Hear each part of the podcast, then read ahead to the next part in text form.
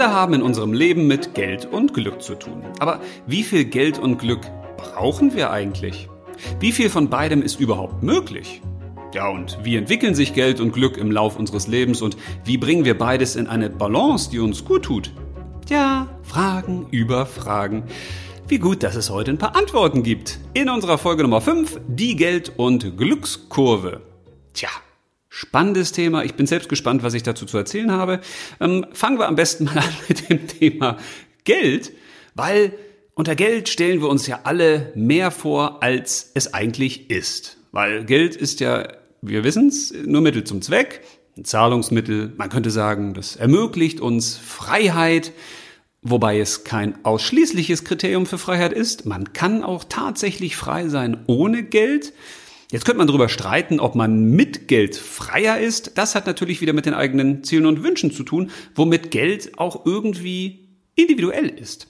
Aber machen wir es mal ganz praktisch. Gehen wir mal runter auf die reine Funktionalität des Geldes auf. Zahlen, Daten und Fakten auf. Das Messbare. Also stell dir mal vor, ich würde dir jetzt anbieten, am letzten Tag deines Lebens hast du doppelt so viel Vermögen wie heute.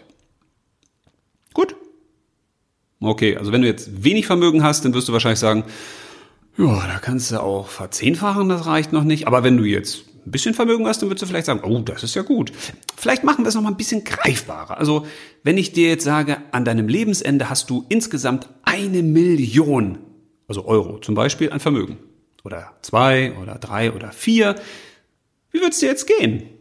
Was würdest du rückblickend über dein Leben denken? Würdest du sagen, boah, das hat sich aber gelohnt. Ich habe ein Leben gelebt und ganz zum Schluss habe ich jetzt drei Millionen Euro oder vier oder fünf. Hättest du denn das Gefühl, du hättest ein erfolgreiches Leben geführt? Naja, wir wissen natürlich, dass das Leichenhemd keine Taschen hat. Also bedeutet, wenn dein Ziel ist, der Vermögendste auf dem Friedhof zu sein, ah, wenn du jetzt sozusagen deinen letzten Konto- oder Vermögenstand auf den Grabstein drucken lassen möchtest, ja, dann könnte es ein Ziel sein, so viel Geld wie möglich zu sammeln. Ja, da müsstest du dir aber auch erstmal angucken, auf was für einem Friedhof du da so begraben wirst, weil wenn da jetzt der erfolgreichste Unternehmer der Stadt mit seiner Familie begraben liegt oder so ein Bankier oder ah, es könnte schwierig werden, das zu erreichen.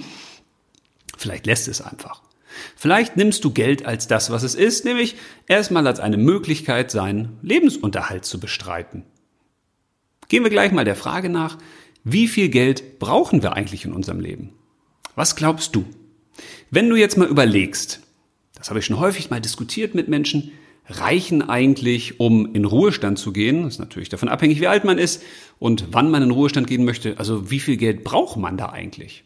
Eine Million, zwei, vier, sechs, acht, zehn Millionen? Ja, das hat natürlich mit einigen Dingen zu tun. Also als allererstes mit genau deinem Lebensstandard. Wenn du zum Beispiel im Monat nur 1000 Euro brauchst zum Leben, ja, dann brauchst du natürlich auch nicht mehr allzu viel Geld. Klar, bisschen Geld brauchst du immer noch, aber wenn du jetzt einen Lebensstandard hast von 10.000 Euro im Monat, dann brauchst du natürlich mehr Geld, um dir das leisten zu können. Und die Frage ist, also willst du dein Kapital aufzehren? Das ist ja auch eine Möglichkeit. Also zu sagen, ich habe jetzt eine Million und ich lebe das Geld so lange weg, bis es weg ist und dann öh, sterbe ich einfach. Ja, in der Praxis ist das ein bisschen schwierig so zu handhaben. Jedenfalls ist es nicht empfehlenswert. Man könnte also sagen, okay, ich möchte, dass das Geld, was ich habe, für mich Geld verdient und ich lebe dann sozusagen aus den Zinsen und Renditen. Also das Geld wird nicht angetastet, sondern das, was es erwirtschaftet, davon lebe ich. Ja, auch das ist in der heutigen Zeit nicht so leicht. Okay, wenn du jetzt 10 Millionen hast, dann ist das relativ leicht möglich, wenn du auch keinen allzu teuren Lebensstandard hast. Aber ansonsten ist das ein schwieriges Ziel. Bleibt die Frage, wie viel Geld brauchst du eigentlich zum Leben? Und diese spannende Frage, ich weiß nicht, wie viele Menschen ich die schon gestellt habe und die Antwort war auch da immer die gleiche. Ja, weiß ich nicht. Kommt drauf an. Und das zeigt auch schon ein Problem des Geldes, beziehungsweise unseres Strebens nach Geld. Wir wissen nicht, wann Schluss ist. Ich weiß nicht, wie viele Menschen ich schon gefragt habe, vor allen Dingen die Vermögenden, wann hören sie eigentlich auf zu sparen? Wann haben sie genug Geld? Wann reicht's? Und irgendwie konnte mir das keiner so richtig sagen. Und das hat auch damit zu tun, dass wir natürlich ein paar Variablen haben im Leben. die aber wichtig sind, wenn ich äh, erklären möchte, wie viel Geld brauche ich denn jetzt zum Leben, also fürs ganze Leben. Und diese Variable ist natürlich, äh, ja, die Lebenszeit, ne? Also es ist natürlich ein Unterschied, wenn ich nur 40 werde, 60, 80 oder 120, dann kann es sein, dass ich natürlich mehr Geld benötige, je länger ich lebe. Logisch. Das ist also eine Variable. Das können wir hm, nicht wirklich bestimmen. Wir haben zwar die Möglichkeit, die Wahrscheinlichkeit zu erhöhen, dass wir relativ lange und gesund leben, aber wirklich mit Sicherheit sagen können wir es nicht. Okay, worauf könnten wir Einfluss nehmen? Ja, natürlich auf unseren Lebensstandard. Also auf die Frage, wie viel Geld brauchen wir eigentlich zum Leben? Je mehr, weniger Geld wir brauchen, desto weniger Geld müssen wir auch über das Leben gerechnet anschaufeln. Da kommt jetzt aber ein Problem dazu. Denn viele Menschen wollen ja irgendwann, wenn sie in Rente sind, das Leben genießen. Hast du vielleicht schon mal gehört. Ich wundere mich dann immer und frage mich, ah, ab 65 willst du das Leben genießen? Und so richtig endlich tun, was du wirklich willst, was machst du denn davor eigentlich? Lebst du dann nicht so, wie du leben willst? Also häufig haben wir dieses Gefühl, wenn wir in Rente gehen, also dann ist alles gut. Dann lebe ich von meiner gesetzlichen Rente oder von dem, was ich mir erspart habe und dann habe ich ein ganz tolles Leben. Dann lebe ich nur noch in Freiheit und dann ist alles toll und ich bin total glücklich. Ja, es wäre schön, wenn das so ist, aber ob das wirklich so ist, da will ich mit dir gleich mal reinschauen, denn ich habe etwas Spannendes für dich mitgebracht, und zwar eine Geldkurve, wie sich unser Vermögen im Laufe des Lebens verändert, und eine Glückskurve. Weil ich finde, diese beiden Dinge, tja, die gehören irgendwie zusammen. Wir können Geld und Glück nicht trennen, weil auch Geld hat ja mit Glück zu tun. Im besten Fall verwende ich natürlich Geld, um dadurch ein glückliches Leben zu führen. Wenn ich jetzt aber denke, ich brauche zum Beispiel ganz teure Autos oder teure Villen oder einen teuren, teuren Lebensstandard, damit ich glücklich bin, dann bedeutet das, ich brauche viel Geld. Wenn ich also mit weniger zufrieden bin und mit weniger glücklich bin, dann heißt das, ich brauche weniger Geld. Und das wiederum bedeutet, ich muss gegebenenfalls weniger arbeiten oder nicht so lange arbeiten oder kann einen Job machen, der mir richtig gut gefällt, wo ich aber gar nicht so viel Geld verdiene, sondern nur so viel, wie zum Leben eben reicht. Also das hat schon viel miteinander zu tun. Komischerweise hat Glück in der klassischen Beratung von Banken, Sparkassen oder auch bei Fintechs nichts zu suchen. Wirst du nicht finden. Nirgendwo kommt das vor. Und da frage ich mich, aber wieso eigentlich nicht? Naja, weil natürlich die Finanzindustrie logischerweise nur aufs Geld guckt. Da gibt es nur einen Grundsatz. Wie macht man aus Geld noch mehr Geld? Ja. Und die große Frage ist, ist das denn der Ziel, das Ziel des Geldes? Ist das der Sinn des Geldes? Und da würde ich mal sagen, nö. Weil Geld ist eben nichts, was sich permanent vermehren muss. Da steht nirgendwo geschrieben, es gibt kein Geldgrundgesetz, wo da äh, als erster Grundsatz steht, das Geld ist unantastbar, das Geld darf sich nur vermehren, das Geld darf niemals ausgegeben werden. Geld ist eben dazu da, dass wir es ins Leben zurücktauschen. Da haben wir aber allerdings schon ein Problem, weil das Geld wird zu selten ins Leben zurückgetauscht, weil wir sind mehr Geldeichhörnchen als jemand, der das Geld gerne ausgibt. Das kennt ihr vielleicht selbst. Wenn ihr euch Geld erarbeitet habt, hart dafür gearbeitet habt, dann fällt es euch meistens schwerer, dieses Geld auszugeben, als wenn man zum Beispiel 1000 Euro geschenkt bekommt. Dafür hat man ja schließlich nichts getan. Also hat das Geld auch einen gewissen Wert. Und wenn wir jetzt 10.000 Euro zum Beispiel zusammengespart haben und haben dafür jetzt ein Jahr, zwei Jahre, drei Jahre, je nachdem, wie viel auch immer gebraucht, dann überlegen wir uns zweimal, tauschen wir das Geld jetzt ins Leben zurück oder nicht. Besonders schwierig wird das für alle, die in Rente sind, weil da fällt es natürlich noch schwieriger, sich vom Vermögen und vom Geld zu trennen. Und auch das hat mehrere Gründe und den möchte ich gleich auf den Sinn gehen. Vorher möchte ich aber die Frage stellen, warum geht diese Folge um Geld und Glück? Also, wie sieht das mit dem Glück eigentlich aus in unserem Leben? Wenn ich dich frage, möchtest du unglücklich sein, wirst du wahrscheinlich sagen, äh, nö. Wenn ich dich frage, wie glücklich willst du sein, wirst du wahrscheinlich sagen, ja, so glücklich, wie es halt geht. Also möglichst 100 Prozent, möglichst jeden Tag. Ja, wir wissen, das funktioniert nicht so richtig, weil das Leben lebt eben von der Dualität. Es geht hoch, es geht runter, es ist hell, es ist dunkel, es ist Ebbe, es ist Flut, Berg und Tal, Licht und Schatten. Glück und Unglück liegt zusammen in einem Bett. Gut, wir können uns natürlich entscheiden, auf welche Seite wir uns legen. und mit wem wir lieber kuscheln wollen. Aber selbst wenn wir immer mit dem Glück kuscheln, wird ab und zu auch das Unglück mal in unseren Rücken treten, weil beides existiert eben nur zusammen. Und jetzt ist die große Frage, wenn wir das Geld quasi ablehnen würden. Wir würden sagen, also Geld ist überhaupt nicht wichtig. Es geht nur um die Selbsterfüllung. Es geht nur ums wahre Glück. Und das wahre Glück ist natürlich nicht käuflich. Wie würde sich das Leben dann entwickeln? Werden wir dann wirklich glücklicher? Kann man eigentlich ganz ohne Geld leben? Ja, klar kann man das. Die Frage ist, willst du so leben? Und wenn du dich dafür entscheidest, dann ist das toll.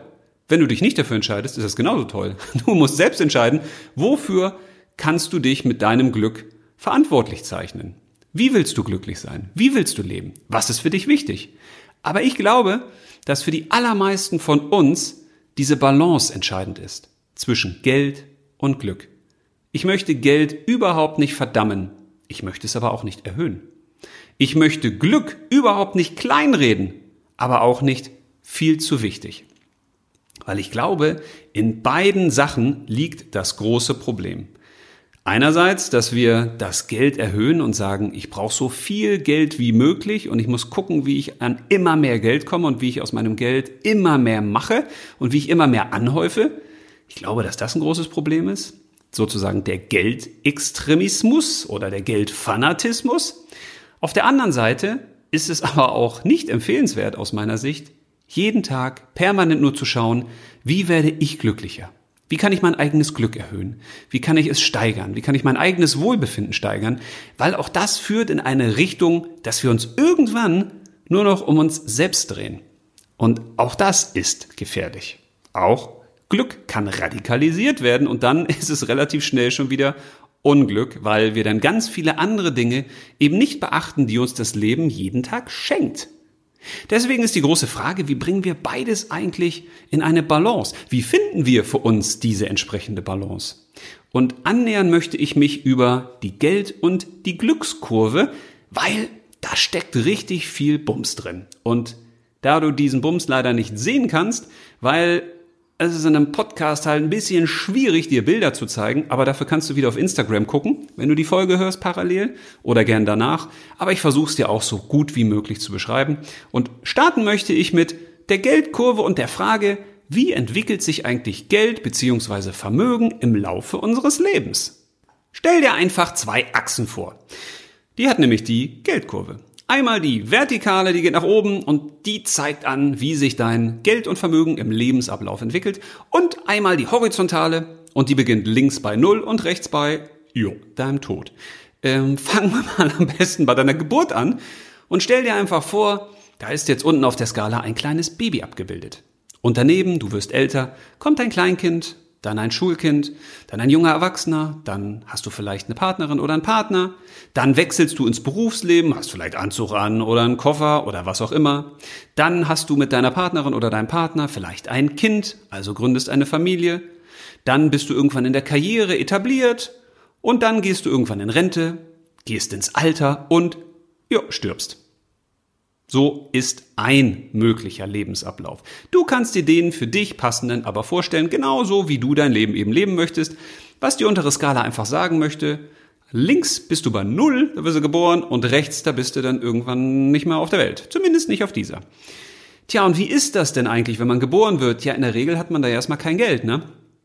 Aber Omas, Opas, Brüder, Schwestern, Omas und Opas, habe ich schon gesagt. Die Eltern, die sparen natürlich für einen, die legen schon Geld an. Das ist das Gute. Das heißt, wir müssen als kleines Kind oder als Kind, als Baby erstmal nicht arbeiten. Das heißt, wir kriegen Geld von anderen und das ist zumindest ein bisschen was und das wird meistens dann gesammelt auf Sparbüchern irgendwo oder in irgendwelchen Verträgen, hoffentlich nicht in Ausbildungsversicherung, aber dazu machen wir nochmal ein anderes Thema. Und das sammelt sich so langsam an. Aber diese Kurve, die steigt nicht wirklich schnell. Schneller steigt sie denn, wenn du ins Berufsleben einsteigst. Also mit 16, 18, 20 oder manche eben mit 35 oder mit 30. Also dann geht es so langsam los. Und dann hast du so eine Hochzeit, dann machst du Karriere, dann hast du vielleicht irgendwann Haus und Auto, irgendwelche Lebenswerte, die du dir erarbeitest. Also du tauschst dein Geld in stabile Werte. Gut, beim Auto ist natürlich immer die Frage, was das da so ist. Bei den meisten fällt das ja relativ schnell. Aber also die Kurve steigt an und in der Regel steigt sie so lange an, bis du in Rente gehst. Weil dann hört für die meisten die Einnahmequelle Arbeit auf.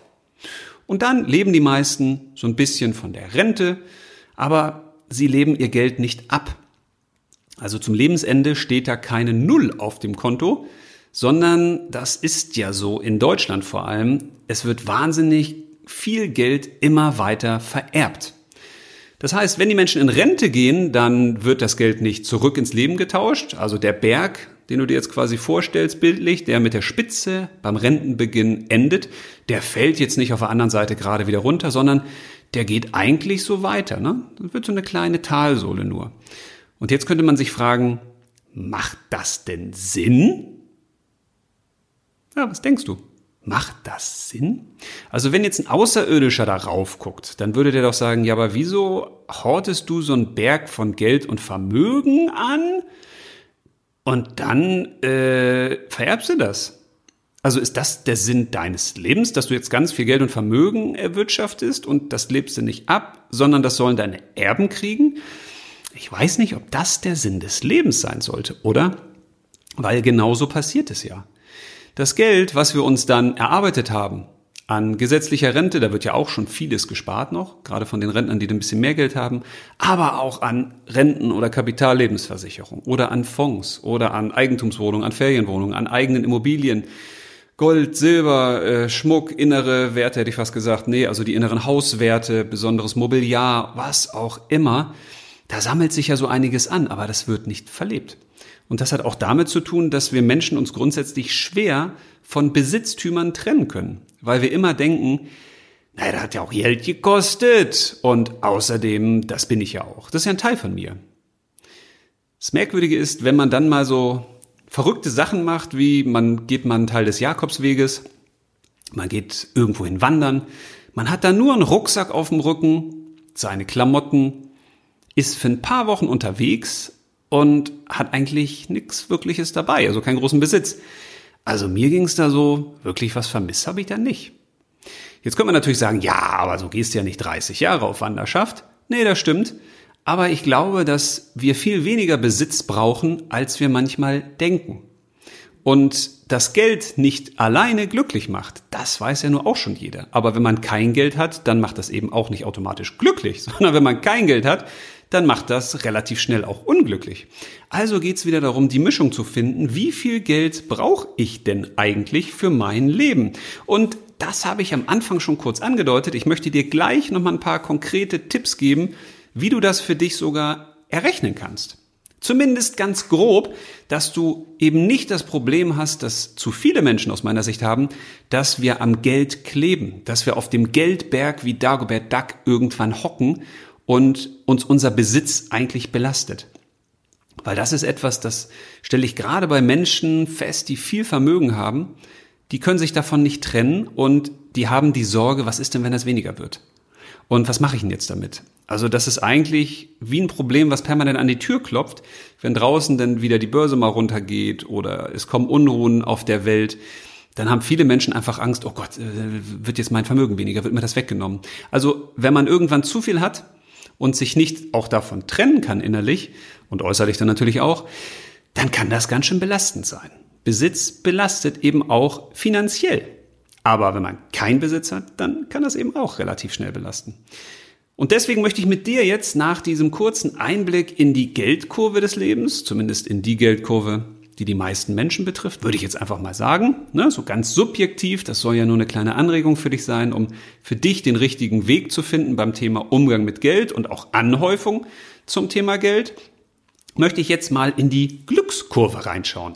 Weil diese Glückskurve, ja, die sieht ein bisschen anders aus. Normalerweise könnte man jetzt ja sagen, okay, ähm, warum ist die denn nicht so wie die Geldkurve? Also wenn wir geboren werden, dann haben wir äh, quasi ganz unten, wir beginnen bei Null und bis zur Rente geht das dann hoch und ab der Rente sind wir dann richtig glücklich. Also so wird es ja häufig auch suggeriert. Ne? Also das Leben im Alter, da kannst du richtig glücklich sein. Komischerweise, und das wissen wir sehr valide aus der Glücksforschung, sieht das Glück unseres Lebens so ein bisschen aus wie ein U. Jetzt würde man sagen, oh, wie ein U. Das heißt, da gibt's ja einen relativen Abfall, da geht ja richtig runter. Und genauso ist das auch, weil man kann sagen, so zwischen 0 und ja, sagen wir mal 18, 19, 20, so genau lässt sich das natürlich sowieso standardisiert nicht sagen, aber so bis zum 20. Lebensjahr haben wir die glücklichste Zeit unseres Lebens. Und wenn du jetzt länger als 20 Jahre schon auf der Welt bist, dann wirst du sagen, ups, wie kann das denn sein? Ja, weil ab 20 fällt das Glück dann wirklich wie ein U rapide und hat seinen Tiefspunkt so um die 45, 47 Jahre. Das heißt, ich habe noch ein paar Jahre Zeit, bis ich wirklich am Boden bin. Glücksmäßig zumindest. Also nur äh, standardmäßig, ne? Also können, könnte ja auch ein bisschen anders sein, hoffe ich denn zumindest. Naja, und dann steigt es aber so ab Ende 50 wieder an und erreicht dann seinen Höhepunkt so um das Rentenzeitalter. Komischerweise, ne? Und dann, nach dem Rentenzeitalter, fällt es dann auch wieder leicht ab, aber erreicht zum Glück nicht mehr den Tiefpunkt. Womit hat das also zu tun? Das ist etwas extrem Spannendes, weil man kann von dieser Glückskurve sehr, sehr viel lernen. Natürlich heißt das nicht, dass wenn du jetzt 47 bist, dass du depressiv sein musst, dass du die schlimmste Zeit deines Lebens haben musst.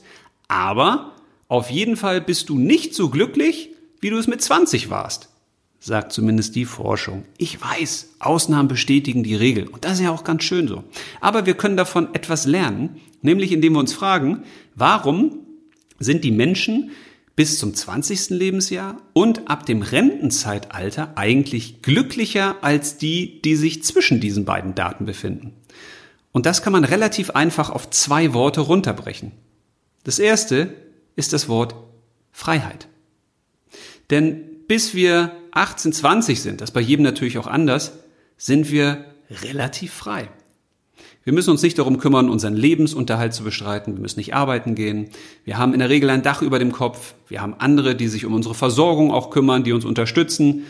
Wir können mit unserer Zeit fast das tun, was wir wollen. Okay, da gibt's noch so Sachen wie Schule und andere Dinge, aber relativ frei sind wir auf jeden Fall. Und diese Freiheit, die haben wir auch wieder mit dem Renteneintritt. Zumindest die meisten. Auch da gehen wir wieder in eine Zeit der Freiheit. Und die Freiheit alleine ist ja schön, aber um sie richtig genießen zu können, braucht man noch das zweite Wort. Und das heißt Selbstbestimmung.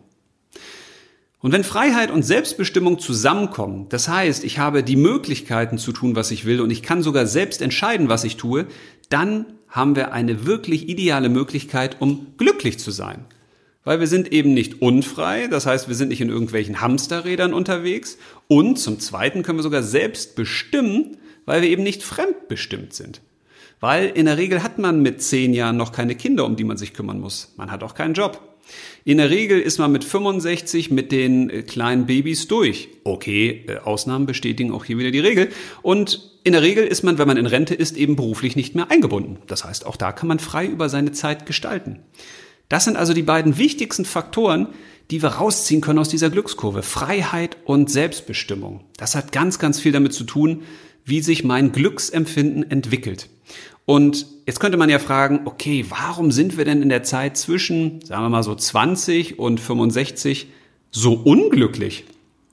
Naja, zwischen 20 und 65, wenn man sich das U genau anschaut, sind wir gar nicht so unglücklich, sondern die unglücklich, unglücklichste Zeit unseres Lebens, die ist so circa zwischen 35 und 50 Jahren. Vielleicht auch bis 55. Ne? Nur mal so ganz grob. Und das hat auch etwas damit zu tun, dass unser Leben in diesem Zeitablauf in der Regel extrem voll ist. Extrem voll. Ich will nur mal ein paar Punkte so andenken, dass du dich mal reinversetzen kannst, so du nicht sowieso schon in dieser Lebensphase bist. Aber wir haben natürlich die Arbeit. Wir haben viele Sachen zu tun. Wir haben vielleicht sogar zu Hause noch die Kindererziehung, das Managen des eigenen Familienunternehmens. Wir haben den Zwang des Geldverdienst. Wir haben das Kümmern um das eigene Zuhause. Dann haben wir diese ganzen Herausforderungen, den Alltag irgendwie zu meistern, alles in Balance zu halten. Wie gehen wir mit dem Partner um? Was haben die Kinder so zu tun? Was ist mit Freunden? Was ist mit unserem eigenen Seelenheil? Ne? Wollen wir da nicht auch mal was für uns selbst tun? Haben wir da überhaupt Zeit für? Wie ist das mit Hobbys? Gegebenenfalls, wenn wir denn 50, 55 werden, müssen wir uns auch um unsere Eltern kümmern. Das heißt, auch da sind wieder Bedarfe, die auf uns zukommen. Es ist relativ viel los in dieser Zeit. Und deswegen würde ich auch sagen, könnte man in dieses U ein Hamsterrad reinmalen. Und in diesem Hamsterrad befinden wir uns. Ob wir das wollen oder nicht. Weil viele kümmern sich in dieser Zeit eben darum, Karriere zu machen, Ruhm zu erreichen, Anerkennung zu kriegen, möglichst viel Geld zu verdienen oder sich eben selbst zu verwirklichen. Auch das kann natürlich Stress erzeugen. Oder alles unter einen Hut zu bringen. Natürlich auch sich was, was leisten zu können oder Sachen für später zu sparen oder finanziell überhaupt einfach über die Runden zu kommen. Also in dieser Zeit ist wahnsinnig viel los. Da haben wir viel zu tun. Da müssen wir sozusagen an ganz vielen Fronten kämpfen und unterwegs sein. Ja, und häufig fühlen wir uns nicht wirklich frei und nicht wirklich selbstbestimmt. Also okay, es gibt auch wieder Ausnahmen, aber alleine wenn man Kinder hat, ist man denn dann wirklich selbstbestimmt? Nicht wirklich. Und alleine dieses Bewusstsein hilft uns schon ein bisschen, dass wir sagen, okay, das ist eine gewisse Art von Normalität. Weil häufig, man sagt es ja heute so neumodern, strugglen wir so durchs Leben oder wir haben so unsere Probleme im Leben und denken dann, oh, das geht nur mir so und nee, deswegen sind diese Glücks- und Geldkurven für mich so schön, weil man kann aus ihnen wieder viel ziehen. Und wenn es nur die Erkenntnis ist, das ist völlig normal, dass wir in dieser Zeit des Lebens mit ganz vielen anderen auch zu kämpfen haben. Und das heißt nicht, dass wir in dieser Zeit keine Freiheit empfinden dürfen und keine Selbstbestimmung, aber das bedeutet eben, dass wir auch nicht am Leben und an uns selbst zerbrechen müssen. Wir müssen nicht hadern, wir müssen nicht permanent an uns selbst zweifeln. Äh, warum machen wir das so? Warum kriegen wir das nicht hin? Äh, also nur uns geht das so. Also unsere Kinder sind ja wirklich, also manchmal, also ich könnte ja und mein Partner auch und also ich kriege ja auch nichts richtig hin und das will ich und das schaffe ich nicht. Ja, das ist dann eben auch mal normal. Und da brauchen wir uns keinen zusätzlichen Stress machen. Entscheidend ist, ein Bewusstsein zu haben, dass wir Geld und Glück in die Balance bringen wollen. Weil auch das ist etwas, was ich wirklich häufig, häufig erlebt habe, dass gerade Männer dann in solche Karrierephasen kommen und sagen, ich muss ganz viel arbeiten und ich muss ganz viel Geld verdienen, so viel Geld zumindest wie möglich, weil ich will meiner Familie ja auch was bieten. Und die Familie auf der anderen Seite sagt, ja, aber wir hätten eigentlich auch dich gern mal hier zu Hause. Und der Mann sagt, ja, aber das geht ja nicht, weil wir brauchen jetzt ganz viel Geld. Braucht man wirklich so viel Geld?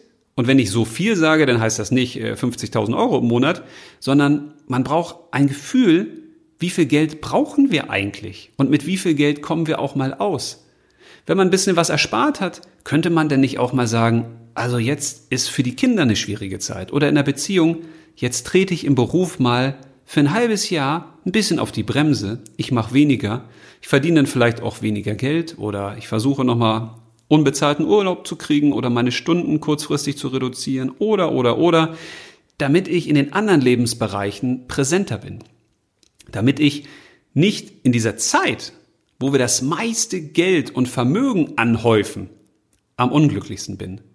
Weil das ist etwas, wenn man diese beiden Kurven nämlich mal übereinander legt, ja, dann wird man sehen, dass in der Zeit, wo wir viel arbeiten, wo wir viel zu tun haben, wo wir viel Stress haben, wo wir aber auch Geld verdienen, also in Form von Rentenzahlung, ne, Geld, das wir in die Rente investieren oder ein eigenes Haus, was wir aufbauen oder Sachen, die wir nebenbei zur Seite sparen, dass wir da eben nicht wirklich das größte Glück haben. Und wenn man bedenkt, deswegen finde ich diese Kurven so geil, wenn man bedenkt, dass wir das ganze Geld, was wir uns häufig in einem Leben erarbeiten, im Zweifel gar nicht wirklich brauchen bis zu unserem Lebensende, dann kann man doch wirklich mal die Frage stellen, macht das so Sinn? Ich habe leider viel zu viele Menschen erlebt, die in den Jahren, wo sie arbeiten, in den 40 Jahren meistens, so viel Gas geben, so viel Geld versuchen zu verdienen, und wenn sie dann in Rente gehen, können sie es gar nicht genießen, weil sie dann entweder kurz danach einen Herzinfarkt erleiden oder schwere Krankheiten bekommen, weil sie einfach in dieser Zeit des Geldverdienens Raubbau an ihrer Gesundheit geleistet haben. Oder Menschen, die ganz viel arbeiten, ganz viel Geld verdienen wollen, die dann irgendwann alleine sind, weil der Partner oder die Partnerin sagt, du, ähm, so habe ich mir das Leben nicht vorgestellt. Oder wenn die Kinder sich vom Papa oder von der Mama, wenn sie viel arbeitet, entfremden, weil man die Mama oder den Papa gar nicht mehr so richtig kennt, weil man gar keinen richtigen Bezug hat, keine emotionale Bindung. Oder weil man so viel arbeitet, weil dann hat man auch gar nicht so viel Zeit für Hobbys oder seine Freunde. Und wenn man sich dann fragt, okay, ist es jetzt mein Ziel, dass ich der Reichste auf dem Friedhof bin oder dass ich eine Million, zwei Millionen, drei Millionen, wie viel auch immer irgendwann erarbeitet habe, dann macht es schon Sinn, sich mal eine Gegenfrage zu stellen. Also wenn ich weiß, ich kann kein Geld mitnehmen, ist es dann wirklich so erstrebenswert, irgendwann zu wissen, ich habe jetzt ganz viel Geld und Vermögen angehäuft, aber ich werde es gar nicht mehr ausgeben können? Im Zweifel ist es natürlich schön, wenn man seinen Kindern und Enkelkindern etwas vererben kann. Aber ich finde, wenn man das möchte, dann sollte man diesen Geld- und Vermögensberg auch schon rechtzeitig vor seinem Ableben abbauen.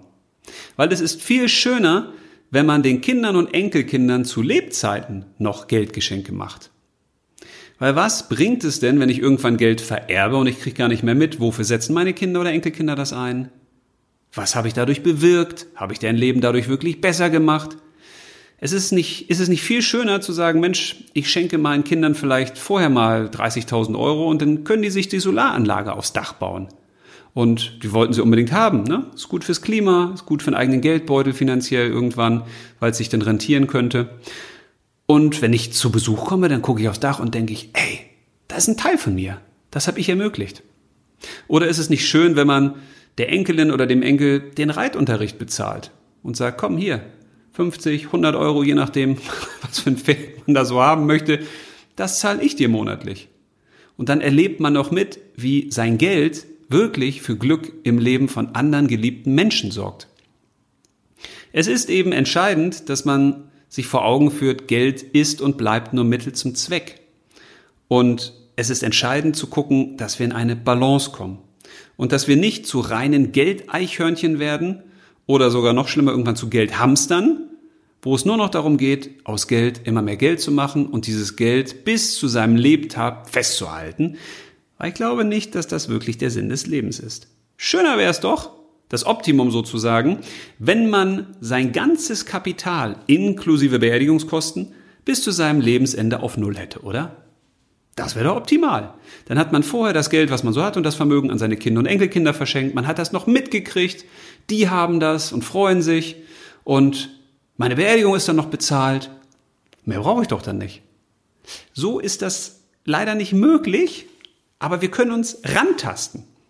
Und da möchte ich dir jetzt mal ein paar Tipps geben, wenn dich das interessiert, weil ich habe festgestellt, ich habe das mit einem sehr guten Freund mal gemacht, der auch immer gedacht hat, er muss immer mehr Geld, immer mehr Geld, immer mehr Geld erwirtschaften. Und dann haben wir das mal durchgespielt und dann hat es irgendwann im Kopf Klick gemacht, weil wenn man es konkretisiert und wenn man mal sagt, okay, ich stelle dir mal diese drei Fragen. Erstens, wie viele Jahre hast du eigentlich noch auf der Uhr?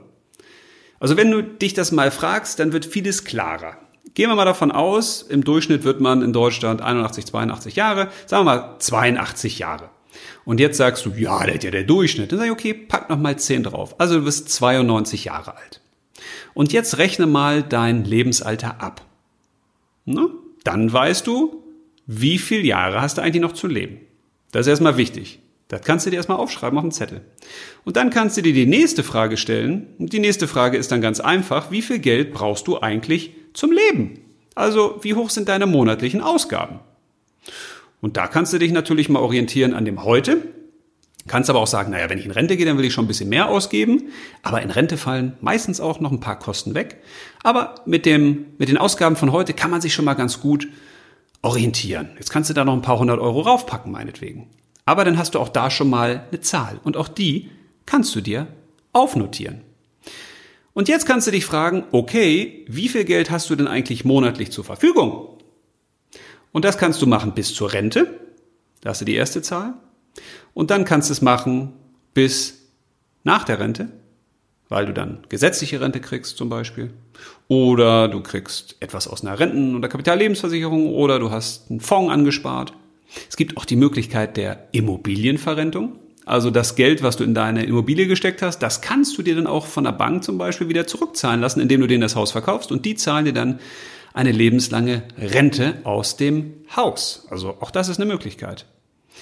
Und wenn du das hast, dann kannst du mit diesen drei Zahlen schon relativ gut rumspielen. Weil jetzt hast du eine ganz gute Basis, eine gute Grundlage, um dich zu fragen, brauche ich denn jetzt wirklich noch viel mehr Geld? Oder reicht das Geld, was ich habe, bis zu meinem Lebensende, also bis zum 92. Lebensjahr zum Beispiel? Es geht mir nicht darum, klar zu machen, so lange lebe ich, das kann eh keiner sagen, und so viel Geld brauche ich ganz genau. Aber ich glaube, selbst eine ganz ungefähre Annahme, also wenn man sich das mal ein bisschen annähernd durchdenkt, die hilft einem schon, tja, mehr im Hier und Jetzt anzukommen. Weil es gibt ja nur zwei Möglichkeiten. Also du machst das und stellst dann fest, ups, ich habe am Lebensende so viel Kohle, das werde ich niemals ausgeben können. Das wäre natürlich schön für dich ne, in dem Fall. Dann könntest du jetzt überlegen, okay, gehe ich vielleicht eher in Rente? Oder reduziere ich meine Arbeitszeit? Oder kann ich jetzt schon das Geld ein bisschen ins Leben mehr investieren? Kann ich das meinen Kindern geben, meinen Enkelkindern, Freunden, Nachbarn, Haustieren, wem auch immer? Die zweite Variante ist allerdings genauso interessant, wenn du dann feststellst, ups, ähm, das Geld reicht ja hinten und vorne nicht. Tja, dann kannst du jetzt eben auch rechtzeitig noch anfangen, dir Geld anzusparen für die Zeit dann später. Du kannst sparsamer leben, du kannst deinen Lebensstandard runterfahren. Dein Lebensalter würde ich nicht runterfahren, das sollte schon relativ weit oben liegen, ne? weil auf der Welt ist es ja grundsätzlich ganz schön. Dann kannst du dir überlegen, wie kann ich vielleicht noch zusätzlich Geld verdienen. Also du hast in jedem Fall eine gute Richtschnur, um in Aktivität zu kommen. Und genau darum sollte es ja gehen, weil ganz egal, wofür du dich entscheidest, ob du sagst, ich habe schon zu viel Geld und Vermögen, weil ich erb dann vielleicht auch noch was von den Eltern oder von Schwiegereltern oder oder oder, ich habe einen reichen Onkel in Amerika oder eine Tante in Timbuktu oder ich gewinne im Lotto noch, das spüre ich. Oder wenn du eben sagst, na, ich habe eben nicht genug Geld, dann hilft dir das, in die Aktivität zu kommen und ins Handeln. Also versuch dir einfach mal ganz grob zu errechnen, wie sieht's bei dir eigentlich aus? Kommst du mit deinem Vermögen hin oder kommst du eher nicht hin? Tja, das war's auch schon mit der heutigen Folge. Ich hoffe, du konntest ein bisschen was rausziehen, weil wenn wir beides im Blick behalten, Geld und Glück, und wenn wir beides nicht überhöhen, also wenn wir nicht danach streben, Milliardär zu werden und wenn wir nicht danach streben, jeden Tag, jeden Moment, in jedem Augenblick super glücklich zu sein, sondern wenn wir das auf ein gesundes Maß herunterbrechen und sagen, ich bin zufrieden, ich bin glücklich, mir geht's gut, aber ich drehe nicht ab. Und ich habe Geld und ich übertreibe auch nicht bei meinem Lebensstandard und ich habe auch keine Ziele und Wünsche vielleicht, die bedeuten, dass ich jetzt ganz viel Lebenszeit investieren muss, um sie mir leisten zu können, dann ist doch alles gut. Denn das Entscheidende ist doch, dass wir Erlebnis vor Ertrag stellen. Was bringt es uns, wenn wir eine Geldanlage haben und die erwirtschaftet uns dann 10 Prozent, aber diese 10 Prozent, die verfrühstücken wir gar nicht. Geld macht nur dann Sinn, wenn wir es ins Leben zurücktauschen. Und Glück macht nur dann Sinn, wenn wir es auch wirklich fühlen. Und wenn man fürs Glück keine Zeit hat, weil man die ganze Zeit arbeitet oder mit Geld verdienen oder verwalten beschäftigt ist, dann ist das nicht wirklich sinnvoll. Wenn man aber immer nur im Wald sitzt, unterm Baum und kein Geld verdienen möchte oder auch kein Geld haben will, das kann vielleicht auch mal eine Zeit funktionieren, aber für die Lebenswirklichkeit der meisten Menschen ist das dann eher untauglich. Von daher wünsche ich dir eine erlebnisreiche Zeit, dass du Geld und Glück in die Balance kriegst und dass du aus dieser Folge eine gute Idee mitgenommen hast. Weil genau darum geht's. Es geht nicht um die großen Visionen, um die großen Konzepte. Es geht darum, eine Idee mitzunehmen, eine Frage mitzunehmen oder eine Aktivität mitzunehmen. Und wenn dir jetzt spontan eine Idee, eine Frage oder eine Aktivität einfällt, ja, dann hat sich das für mich schon gelohnt. Und wenn nicht, ja, dann auch. Mir doch egal, ist doch dein Leben. Leb doch wie du willst. Aber bitte, bitte, bitte, leb. Und zwar jetzt. Leb los.